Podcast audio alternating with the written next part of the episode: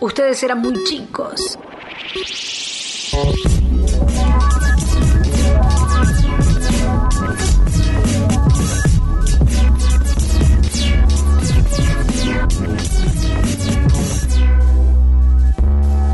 El rescate de los tiempos de la pelota con ese Perín en Mañanitas Atómicas.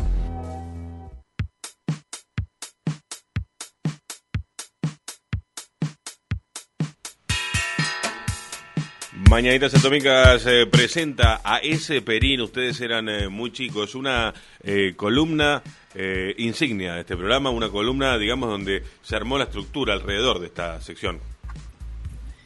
Algunos dirán que es una columna, otros dirán que vengo a decir verdades. Ah, bueno. Eh, encuesta, ¿quién contesta hoy? Y bueno, ¿quién queda? No tengo mucho tiempo, ¿eh? Vamos. dale, dale. Dale, ¿Chiche o Nelson Castro? chiche. Me- ¿Cómo Chiche, vol- volvió y Nelson ahí, eh. Mamá, pero, bueno. ¿Fondo Monetario Internacional o FBI? Eh, esa complicada. FMI, Fondo Monetario Internacional. Oh. ¿El City o el Atlético de Madrid? El City. Mamá. Eh, hay que empezar la renovación. Nadie, estuvo de acuerdo acá. eh. Hay que empezar la renovación, ¿eh? Eh, porque es, es grave lo que está pasando. ¿Cómo le va, mi amigo? Pero muy bien, el Manchester City es, eh, mm, digamos, un defensa y justicia. Eh, en el sentido de no, no, no hay mayor trayectoria. No, seamos serios. ¿Usted está cuestionando esto? ¿Estamos cuestionando el, que trae las verdades a la mesa? No, no. Una pregunta Creo tengo que- acá. Tengo una Ten- pregunta. eh, tengo una pregunta, ese Perín. eh, una sola por las tres que usted me hace. por favor, rapidito, porque Sí. está apurado de decir. Eh, ¿Bar o no bar? Ahora que se viene el bar. Oh, Pero querido, eh, usted- yo le pregunto a usted, le hago otra pregunta. ¿Usted cuando juega con sus amigos en la calle, juega con el bar o juega sin el bar? Ah, sin. Sin, sin, sin. No, no más preguntas. Exacto. Igual que Eh. si, se juega a- a- al básquet en la calle, acá en la Plaza Kennedy en San Martín se juega mucho. Incluso la gente va vestida de basquetbolista, yo lo veía. No hay un relojito arriba del aro. Pero perdón, eh, usted, ¿estamos hablando de un deporte al que se juega con la mano? Ah, bueno, pensé que era seguidor. Eh, 18 de marzo es el día. Sí, hoy. Hoy es 18 de marzo. Mm. ¿Y usted sabe que el 18 de marzo es una jornada con varias marcas en el mundo fútbol? A ver. Vamos a ir de atrás para adelante a hacer este repaso eh, del 18 de marzo. Por ejemplo, nos vamos a 1899, ¿no? ¿Se imagina cómo era el 1899? Mm, Tengo una vaga idea, sí. Por ejemplo, a ver. 1899 y estamos esperando que, que- que cambie el, el siglo. Totalmente, preparando ahí. No, no la sé si se exposición de París, la Torre Eiffel que se estaba construyendo. ¿Existía el pan dulce? No creo, 1899. Había pan dulce. Eh, y ese año nacía, el 18 de marzo, el mítico arquero Américo Tesoriere, Claro. más conocido como La Gloria. Mirá. Vamos, a, vamos al 01.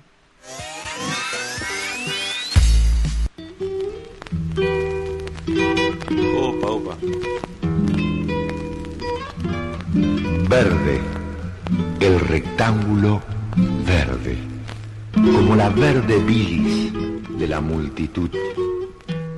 Entre ellos, mi juventud, embrujada, aprisionada en la red alquitranada. Yo, que siempre soñé con el mar verde, verde mar, y las singladuras en barcos veleros Qué hermoso. de José Conrad. Tremendo. Embrujo es un poema escrito por el primer gran arquero de Boca Juniors. Estamos hablando de Américo Tesoriere. Esto fue cerca de 1916. Eh, la lectura del poema la hace Augusto IV y es acompañada por los arreglos del tango Caminito de Juan de Dios Filiberto Ajá. en la guitarra de Oscar Cardoso Ocampo. Bueno, este arquero, Tesoriere, es el de este arquero, no sé, no sé si se acuerda ese cantito, este arquero es una maravilla hasta que, que ataja sentado en la silla, no sé si se acuerda ese cantito muy conocido de la historia del fútbol. Y además es el arquero que participa de la gira del 25 de Boca, la famosa gira del jugador número 12. Que dio una estrella. Exactamente, bueno, por favor, le pido. Es la, es la estrella, es, la, es la- la gira símbolo de Boca. O sea, es la que marca eh, Sí. a, ese, a, ese, a, ese, a ese hombre que acompaña la gira y que queda como, como el jugador número 12 que, tanto acompaña al club a todos lados. Eh, pero ¿por qué decimos que Tesorier es un, un tipo récord? Porque el chabón este, eh, del 22 al 98, tuvo la, la mejor marca sin recibir goles de un arquero en el seleccionado argentino. 76 años, porque 553 minutos entre 1920 y 1922 tuvo la valla invicta. ¿Se entiende? El tipo 76 años estuvo siendo el arquero eh, con el lapso de sin recibir goles en, la en el seleccionado. Qué. ¿Quién, ¿Sabe quién lo supera en el 98? Es fácil. El mono. Claro. El mono Burgos. El mono Burgos entre el 98, o sea, en, en un periodo del 98, No llega a los, a los 608 minutos. Exactamente. Ahora, no me esperaba a- nunca que sea el Mono Burgo. Sí, el mono Burgos. Y, y, de- y después hay un, un periodo también entre el mono Si y le han el metido siguiente- goles boludo a Burgos, ¿eh? Sí, pero bueno, en- digamos que en, en ese 98 Estaba bien. Argentina so- estaba bien. Eh, y después Chiquito Romero también lo supera a Tesoriere Mirá, eh, entre 2013 y 2014 con 576 minutos, quedando Tesoriere tercero, En pero Racing. sigue- ¿Cómo querido? en Racing, perdón. En el seleccionado. Ah, en la selección también aplica el récord. Todo en la selección es esto. Ok. Pero claro, eh, el Mono Burgos lleva este récord por 24 años, ¿sí? Contra los 76 de Tesoriere. Porque Tesoriere estuvo del 22 al 98, eh, teniendo ese, ese récord en el seleccionado argentino. Vamos a ver si el Mono lo lleva a, a, a 76. No creo, porque Mm. eh, el Dibu ya no ataja, bueno, eh, hay que ver, hay que, hay que ver, hay que ver porque el Dibu está ahí, se puede meter en eso. ¿eh? Pero escúchame, no entendí lo de Romero entonces. Claro, chiquito, es Sí. el eh, lo supera a Tesoriere, Tesoriere queda Ah, tercero pero no a en la lista. Burgos. Ok. No a Burgos, no llega a superar a Burgos porque Burgos tiene 608 minutos y Chiquito Romero 576.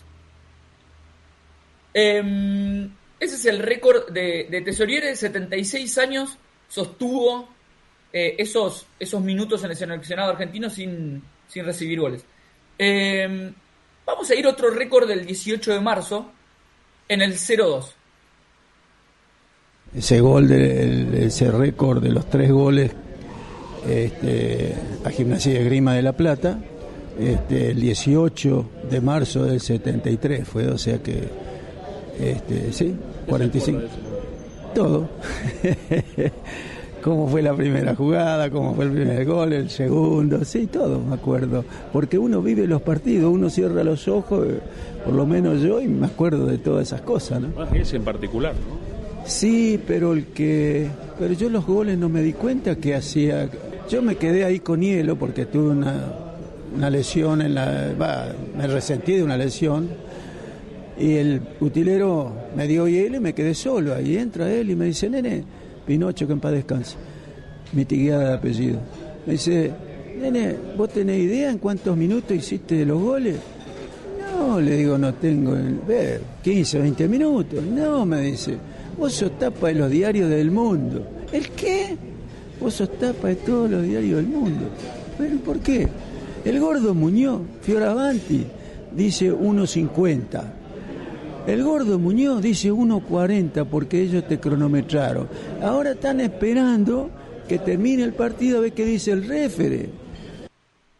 Bueno, es espectacular el testimonio de Radio Amanecer No, de. Reconquista No, a está- Eduardo Maglioni. Felicitaciones a la gente de- la radio. La verdad que es todo lo que está bien. El ruido de cafetería de fondo. Todo, todo. El todo. entrevistado diciendo del refere. No, y aparte saludando a Pinocho que en paz. Eh, ¿Quién fue Maglioni? Maglioni es un jugador de Independiente que un día a Gimnasia le hizo tres goles en 111 segundos. ¿Ok? Mm. Tremendo dato. Le hizo tres goles en 111 segundos. Eh, esto pasó en el año 1973, como contaba Maglioni, y la goleada terminó siendo de 4 a 0.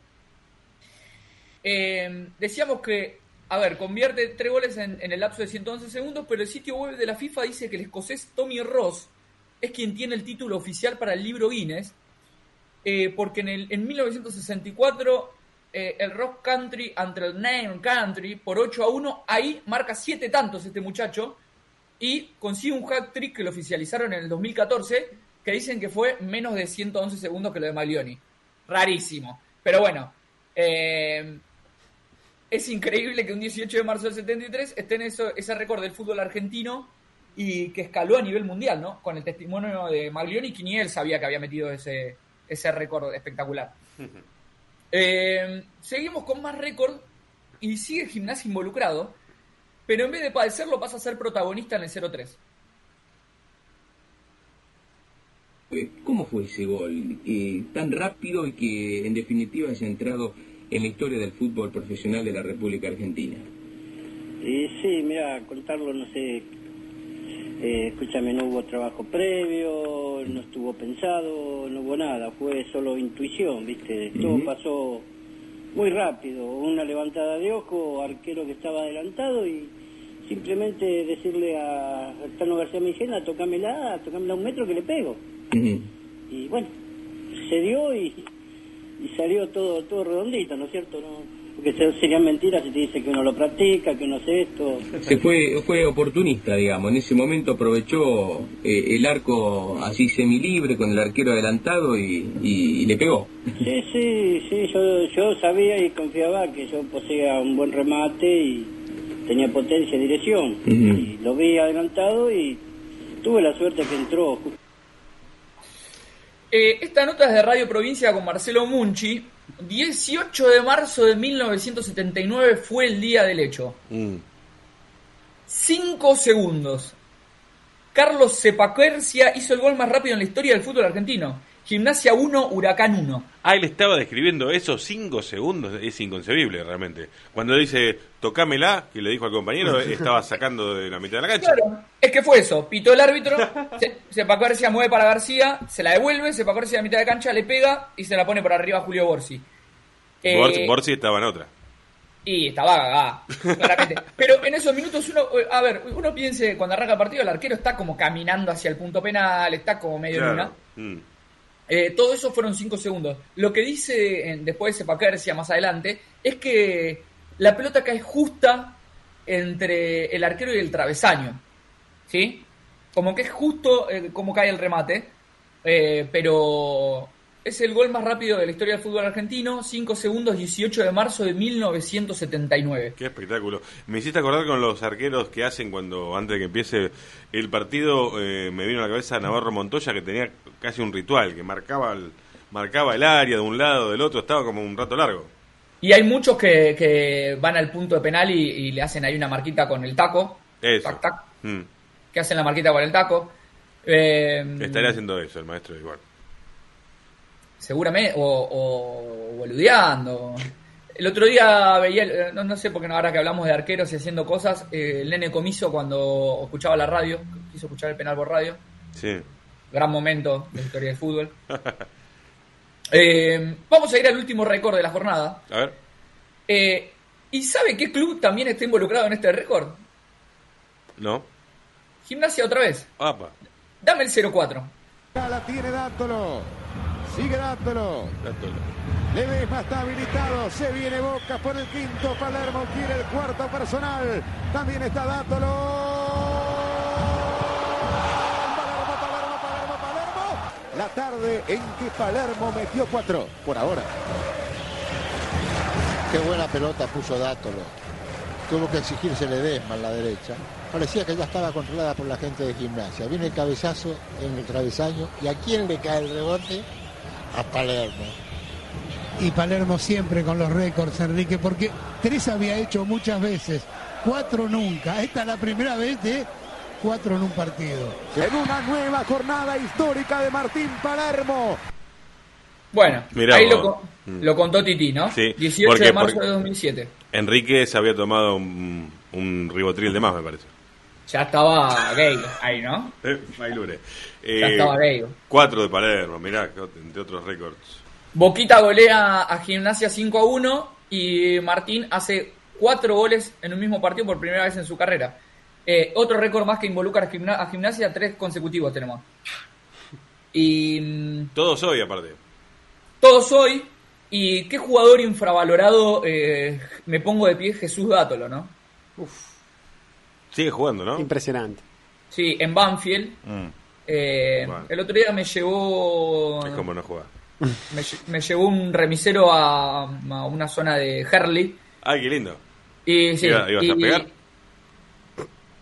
Y me, me contaba que eh, en uno cerca de la casa pues, hablábamos un poquito de fútbol y de lo que hay. Si el remisero no habla de fútbol, primero tiene que ser remis. Si el remisero no habla de fútbol, hay que bajarse automáticamente. Eh, y, me contaba que él eh, jugaba cada tanto de chico con Jesús Dátolo en el barrio. Mira. Eh, y que, que había varios mejor que él. La típica historia, ¿no? Que había varios mejor que Dátolo, pero terminó llegando Dátolo. Mm. Igual, eh, calculo que eso pasa en todos lados, ¿no? Siempre hay uno mejor que el otro. Pasa que llega el que. El que no, no sé si llega el mejor, ¿eh? Llega el que. El que le pone más voluntad, el que persevera, el que. ¿No? Y no sí, si no, si no está la historia de, voy a decir seguramente mal el nombre, pero el Trilche era, ¿cómo es? Eh, El, sí, el Trinche Karlovich. Karlovich, que era un. Maradona que nos llevó.